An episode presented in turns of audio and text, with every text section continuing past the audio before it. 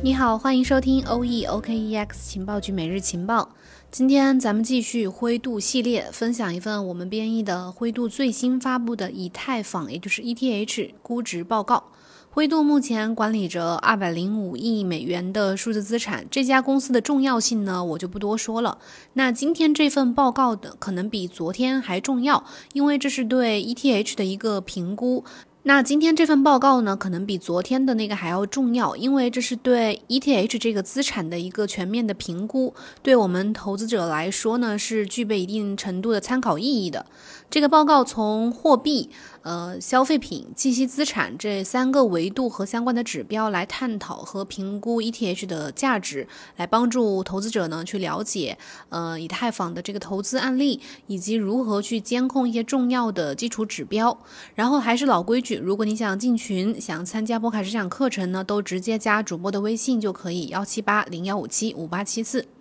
下面先说一下灰度为什么会发这篇以太坊估值的报告呢？去年八月的时候呢，他发了一篇比特币的估值报告，那个我们当时也翻译了。因为以太坊呢，作为全球呃就是世界第二大区块链网络，呃，它已经发展非常成熟，发展为可以进行数十亿美元的这个点对点价值传输的强大的结算层，已经成为了领先的全球的这个金融基础设施，每天的结算量超过一百二十。十亿美元，但是随着 ETH 交易的增加，投资者对是否选择 ETH 还不是很确定，或者说想知道如何去评估 ETH 的价值。你看，如果我们都知道啊，就是比特币是被广泛称为数字黄金的，但是 ETH 是还没有这样明确的名称的。所以呢，灰度就从嗯 ETH 作为货币、ETH 作为消费品以及 ETH 作为计息资产这三种维度和相关的指标，来给一些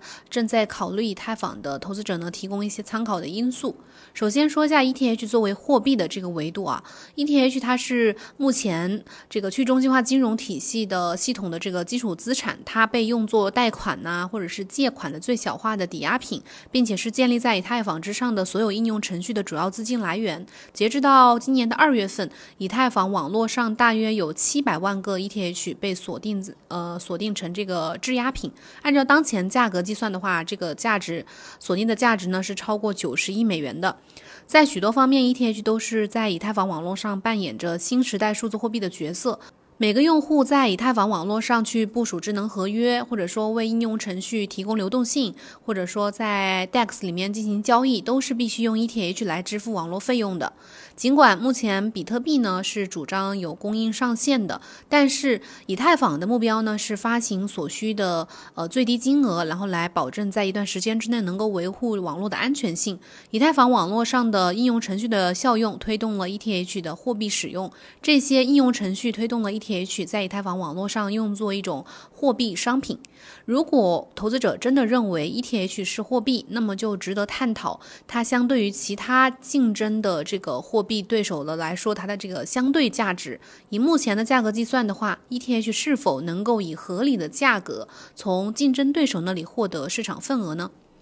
目前，ETH 在去中心化金融生态系统当中呢，作为抵押品的用途在不断的扩大。但是呢，呃，目前来说，使用稳定币，比如这些 USDC、USDT 啊等等，还有和呃比特币啊这些作为以太坊上抵押品的使用率也在上升。这一点呢，可能会挑战 ETH 作为生态系统首选抵押品的地位。比如说 WBTC，它是以太坊上嗯比特币的一个合成版本。它让这个比特币能够在以太坊网络上面进行传输，然后 USDT 和 USDC 呢是以太坊上最大的呃使使用和应用场景最大的美元稳定币。然后这个尽管以太坊上替代资产的增长可能会挑战 ETH 的抵押品使用啊，但是。从目前这灰度的这个数据来看呢，ETH 作为结算网络的使用量的增加也还算是一个积极的趋势，就是目前来看还没有那么大程度的威胁。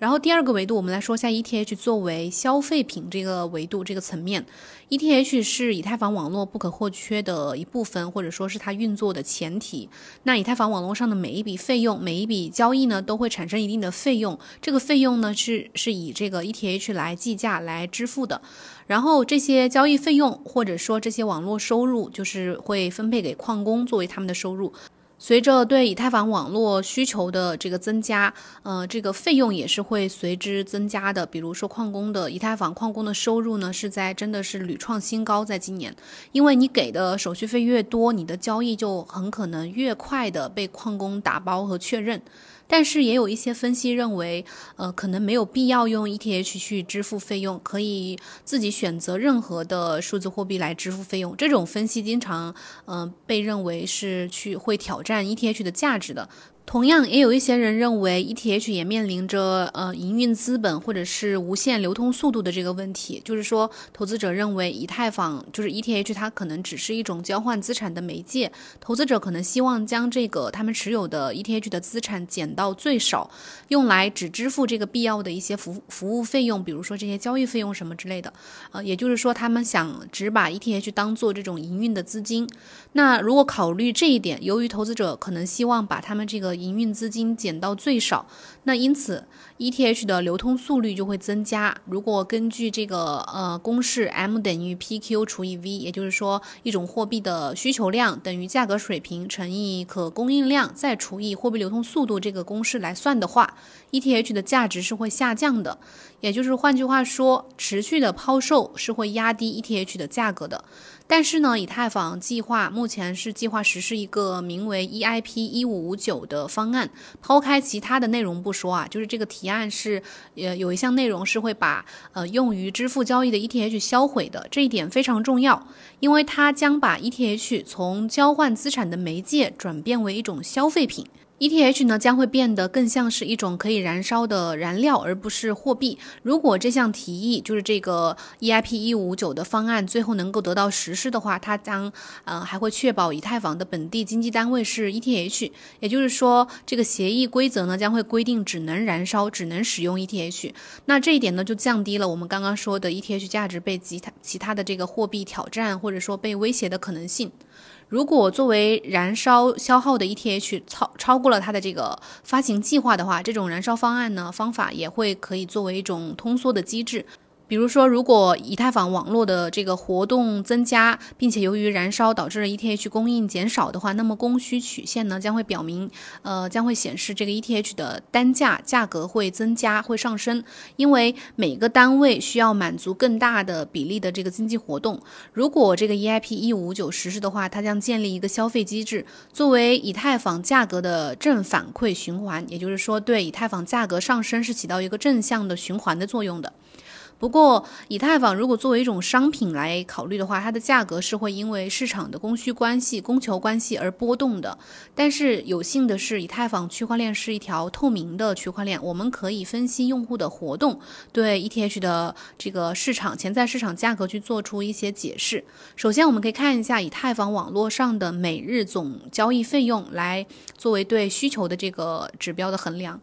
我们刚刚说了，由于 ETH 呢是支付网络费用的商品，那这种高高昂的费用会推动对 ETH 的需求，就像旅游的需求增加，可以可能会推动这个对汽油的需求一样。值得注意的是，在今年的一月份，以太坊网络的这个呃总交易费用基本上是一八年一月峰值费用的五倍，但是呢，目前价格基本上是一八年峰值的这个价格是持平的。言外之意呢，就是说可能这个目前。前 ETH 的价格呢，还可能有上行的空间。那另一个方法，另一个考虑 ETH 价值的方法呢，就是把 ETH 的历史价格和网络上的成交额去进行比较。嗯，比如这个价格和成交额的比率越低的话，就表明这网络相对于以太坊历史市值来说的话，正在产生的收入越高，因此它的价格可能也被低估了。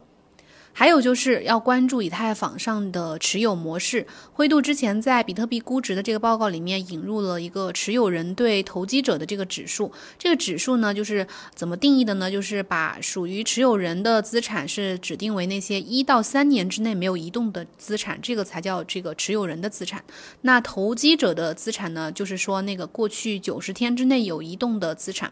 在以太坊网络上，这种模式还不是很清楚，因为以太坊的历史没有比特币那么悠久。但是我们仍然可以看到，持有人的资产在二零二零年以太坊达到百分之三百的这个巅峰表现之前呢，是达到了一个峰值的。那除了传统的投资分析工具之外呢，研究供给模式对投资者来说呢，也可能是一个有用的工具。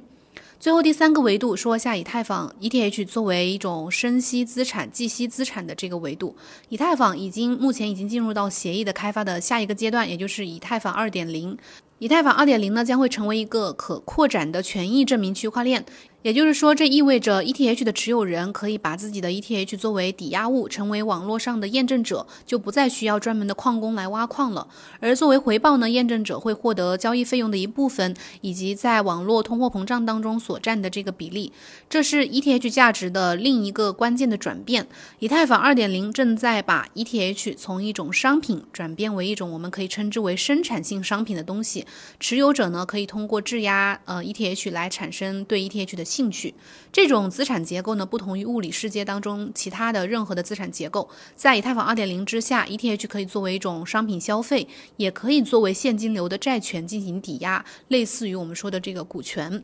它的初始价值来源于它的商品用途和市场供求动态。那些对以太坊未来价值前景充满信心的投资者呢，可以通过抵押资产来赚取呃这个抵押品的收益，并且来加强他们之之后的这个资产配置。这种情况可能会进一步的减少目前呃这个以太坊的波动浮动供应。如果大量的 ETH 被抵押的话，就会减少市面上的市场上的这个流通量、供应量，有可能会成为以太。房价格的正反馈循环，就是说对它的价格有一个正向的引导。最后说一下其他的一些可能对我们有用的指标，比如每日活跃地指数，这个是网络增长的一个非常重要的指标。梅特卡夫定律指出，网络的价值是和用户数量的平方成正比的。这个定律呢，曾被用来评估 Facebook 这家公司。目前，以太坊每天有将近七十万个活跃地址。同样，以太坊上的哈希率也达到了一个新的高度。哈希率呢，是用来衡量矿工，呃，他们验证交易的。时候的这个计算机的能力，由于矿工需要很长时间才能回本，所以如果哈希率达到新高，或者说不断上升的话，就表明矿工是有信心，呃，ETH 将会继续的产生高额的交易费的，否则的话，他们就会退出，不会再进行挖矿了。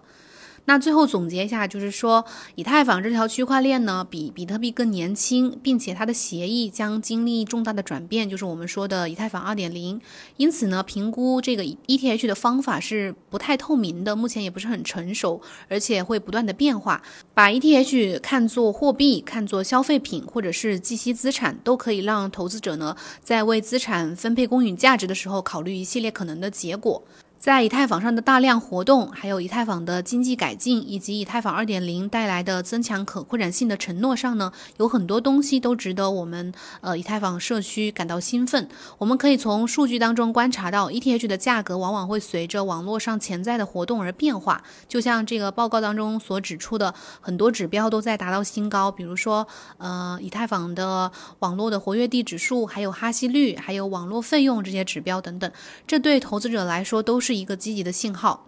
最后呢，温馨提示一下哈，这个报告内容呢是不构成投资建议的。咱们多学习，多学会看一些链上的数据和指标，理性的对待市场。感谢收听，明天同一时间不见不散。